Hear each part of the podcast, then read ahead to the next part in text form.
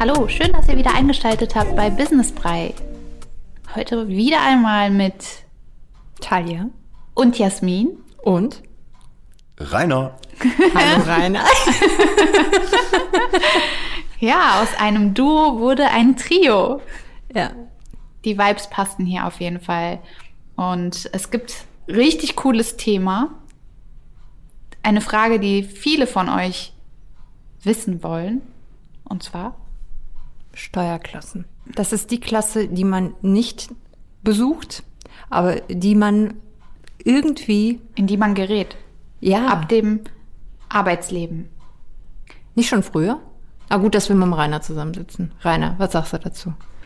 Ja, also dem Grunde nach ist die Frage echt berechtigt. Ab wann bin ich denn meiner Steuerklasse? Also ich glaube, in dem Moment, wo ich geboren werde und würde sagen, okay, ich brauche eine Steuerklasse, bin ich erstmal eine Eins. Ja. Ja, wie mit der ersten Klasse. Ne? Ne? Kann man sich das so merken? Genau. Das ist schön. Bestimmt. Ja. Ja. Also man bekommt ja direkt die Steuer-ID. Okay, und kann man da irgendwie auf eine Steuerklasse hinarbeiten? Also gibt es die eine Steuerklasse, so die beste, die man haben kann? Nö, im Grunde nach ist die Steuerklasse am Ende des Tages scheißegal. Man muss halt wissen, Ach. dass die Steuerklasse nur definiert, wie viel mein Arbeitgeber an Lohnsteuer, an Solidaritätszuschlag und Kirchensteuer von meinem Lohn einbehalten muss und für mich ans Finanzamt abführt. Am Ende des Tages, am Ende des Jahres wird alles quasi in einen Topf geschmissen und dann wird das, was der Arbeitgeber von meinem Lohn einbehalten hat, je nach Steuerklasse, da entsprechend angerechnet. Deswegen ist das, ob ich jetzt 1, 2, 3, 4, 5, 6 habe, ist am Ende des Tages völlig Hupe. Ähm, aber es gibt halt da, wie gesagt, jeden Monat ein paar Unterschiede. Es hat einen Unterschied, ob ich viel an Kohle jeden Monat zur Verfügung habe oder wenig. So tickt halt auch jeder anders. Es gibt da Menschen, die sagen, ich äh, zahle lieber jeden Monat ein bisschen mehr ans Finanzamt und kriege dann am Ende des Jahres ein paar Euro zurück und kann davon schön in Urlaub fahren oder was kaufen. Oder es gibt natürlich auch die Spezialisten, die sagen, ah, ich zahle lieber was, was, weniger. Und dann freue ich mich, wenn am Ende des Jahres das Finanzamt kommt und sagt, ja, ich hätte gern noch ein schönes Sümmchen von dir. Und die zahlen dann am Ende des Jahres halt relativ viel ans Finanzamt. Und Also eigentlich ein Mythos, weil wenn man, wenn Leute von schlechten Steuerklassen Genau. sprechen. Ja, eigentlich ist ein Mythos, weil am Ende des Jahres kommt alles in einen Topf oder in einen Sack, wie man das auch immer definieren möchte. Und dann guckt man, wie viel Steuer muss ich denn eigentlich zahlen? Vorausgesetzt, man macht die Steuererklärung. Ja, und das ist im Endeffekt genau der springende Punkt. Es gibt in Deutschland eine sogenannte Verpflichtung zur Abgabe von Steuererklärungen. Also ich kann mir das eigentlich nicht aussuchen, ob ich äh, das machen will oder nicht. Interessant, das wusste ich nicht. Ab einem gewissen Alter? Ja, mit ist dem es, Alter nichts zu wenn, tun. Wenn du das erste Geld verdienst. Ja, ich kann auch theoretisch mit zehn Jahren schon zur Abgabe von der Steuererklärung verpflichtet sein, wenn ich beispielsweise als Kind schon unglaublich hohe Mieterträge habe. Oder Oder die Kapitalerträge. YouTuber oder die Genau, Influencer richtige, oder die genau. Die müssen abführen, ja? Die müssen abführen. Ja, abführen. Richtig, ja. Aber ich hatte mal gehört und jetzt, ähm, dass wenn man einmal die Steuererklärung quasi damit anfängt, kann man damit auch nicht mehr aufhören. Das stimmt nicht. Das mag vielleicht mit dem Rauchen so sein, ähm, aber mit den klassischen Steuererklärungen hat das nichts zu tun. Also im Einkommensteuergesetz ist ganz klar, klipp und klar geregelt, dass jeder zu einer Abgabe einer Steuererklärung verpflichtet ist, wenn er noch andere Einkünfte hat als diese aus nicht selbstständiger Arbeit. Also nicht selbstständige Arbeit heißt quasi, ich habe einen Arbeitgeber, gehe da arbeiten, kriege meinen Lohn, kriege am Ende des Jahres meine Lohnsteuerbescheinigung und ich habe sonst gar nichts anderes und ich bekomme auch von dem kein Kurzarbeitergeld, keine Fahrtkostenzuschüsse, was weiß ich was, dann muss ich keine Steuererklärung machen. In allen anderen Fällen ist das so. Dann bin ich dazu verpflichtet. Ob ich Rentner bin, ob ich Mieterträge habe, ob ich, keine Ahnung, wenn ich ganz normal als Angestellter vielleicht mal zwei Monate in Kurzarbeit gewesen bin, wie jetzt zu diesen äh, Pandemiezeiten. Pandemiezeiten, genau, kommt das ja häufiger vor, dann bin ich relativ schnell dazu verpflichtet, selbst wenn es nur 50 Euro sind. Ich muss dann nach Gesetz eine abgeben und wenn ich es nicht mache, dann kann das auch mal schnell einen Verspätungszuschlag nach sich ziehen.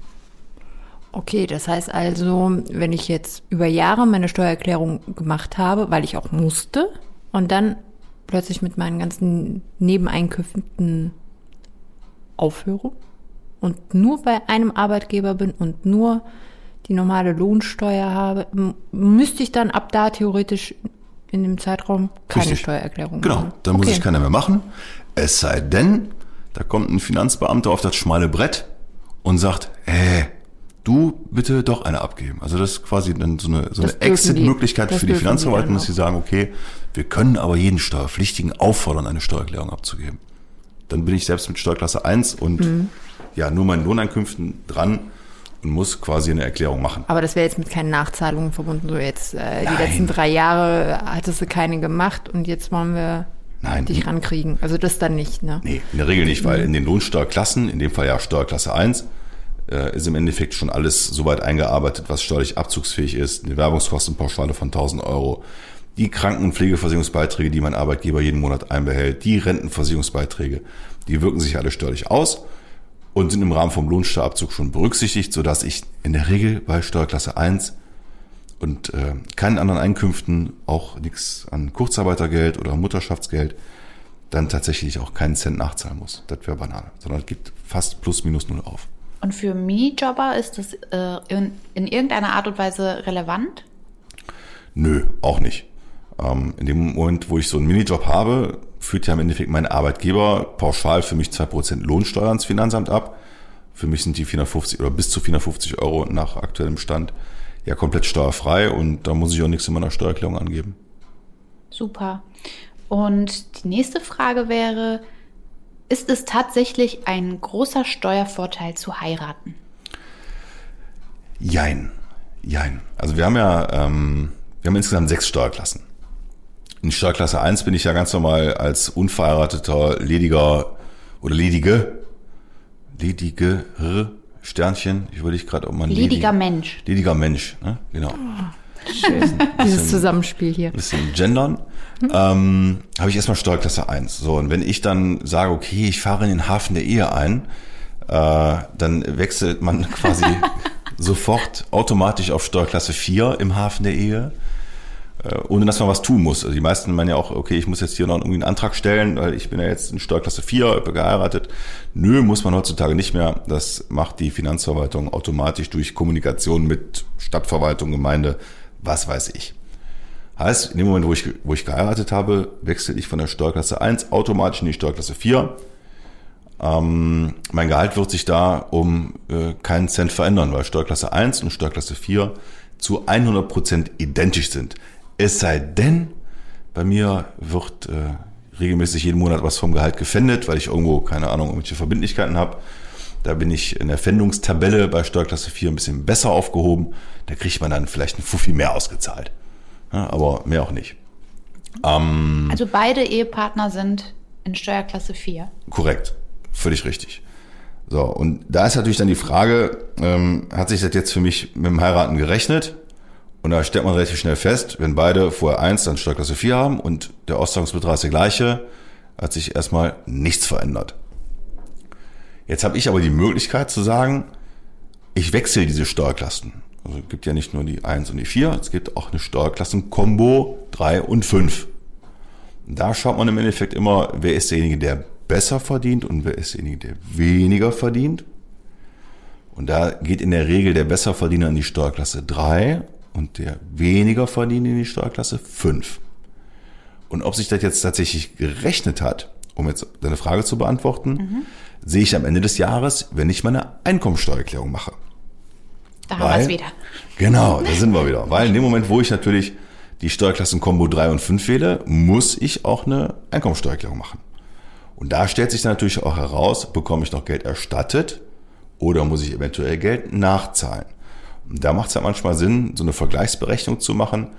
Wo ist jetzt der Unterschied zwischen einer Einzelveranlagung oder einer Zusammenveranlagung? Das kann man dann wirklich bis auf den letzten Cent ausrechnen.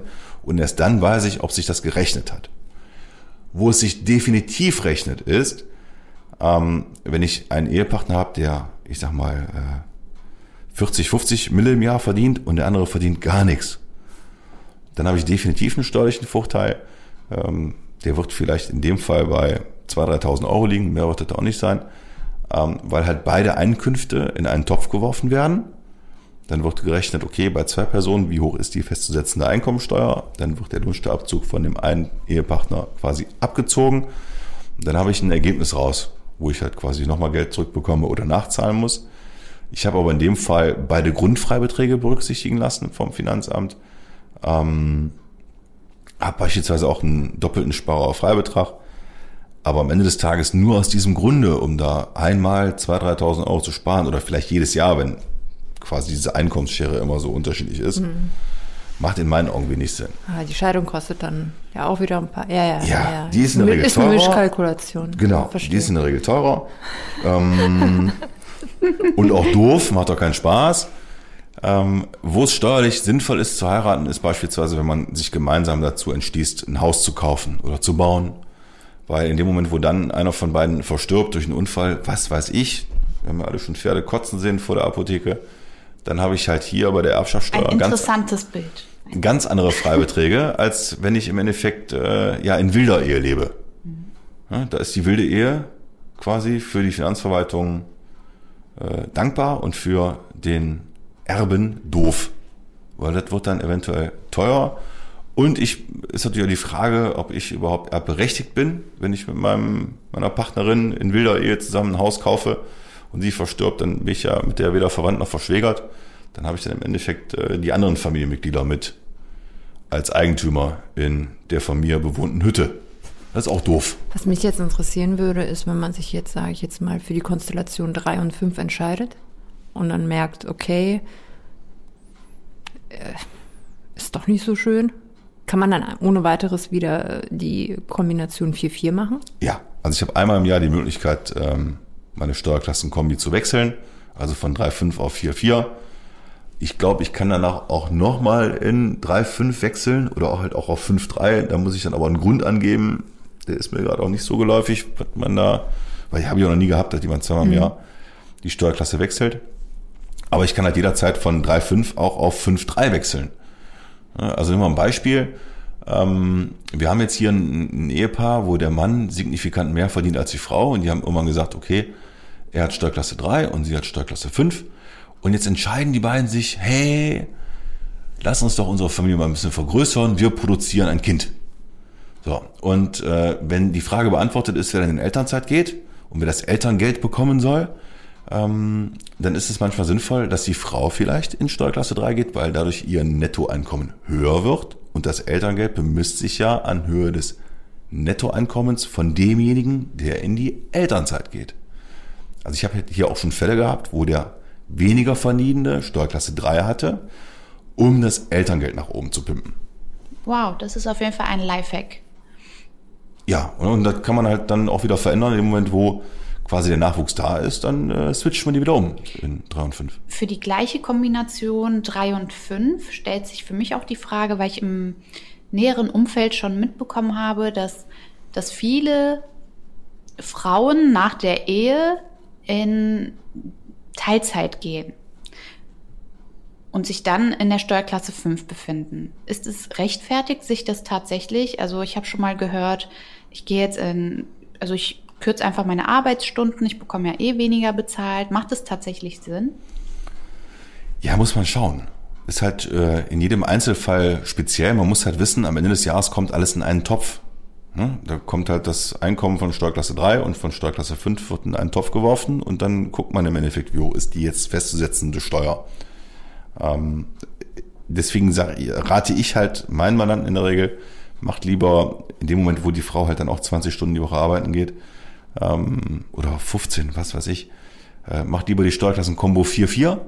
Dadurch hat Frauchen jeden Monat ein paar Euro mehr in der Tasche, der äh, Mann halt ein paar Euro weniger, aber am Jahresende ist halt völlig Hupe, weil alles in einen Topf geschmissen wird.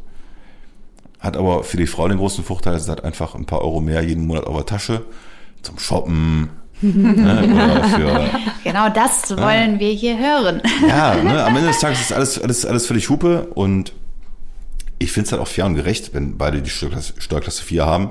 Und auch wenn man sich nachher mal, ich sage mal ganz salopp, auf die Fresse haut, habe ich da natürlich auch kein Palaver, wenn beide von vornherein die Steuerklasse 4 wählen.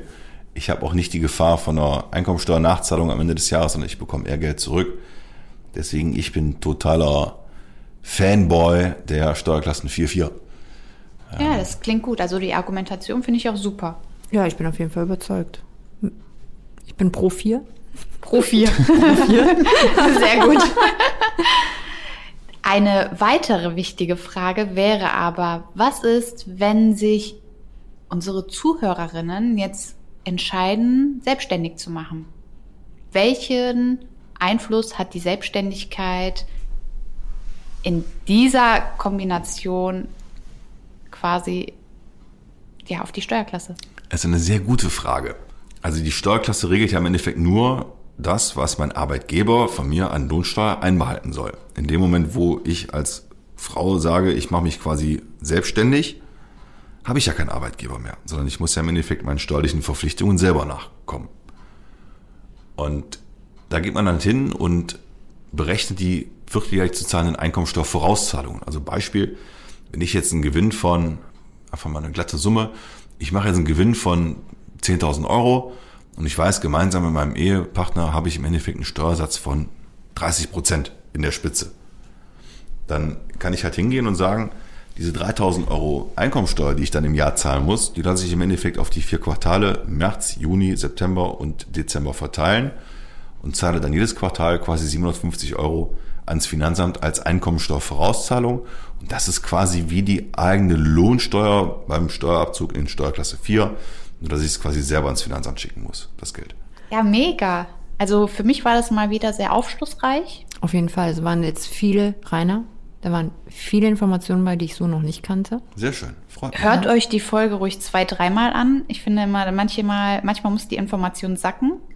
Ja, und wenn es vielleicht dann auch nicht äh, in dem Moment relevant ist, denkt dran, wenn es dann irgendwann relevant werden sollte, einfach nochmal reinhören und sich inspirieren lassen.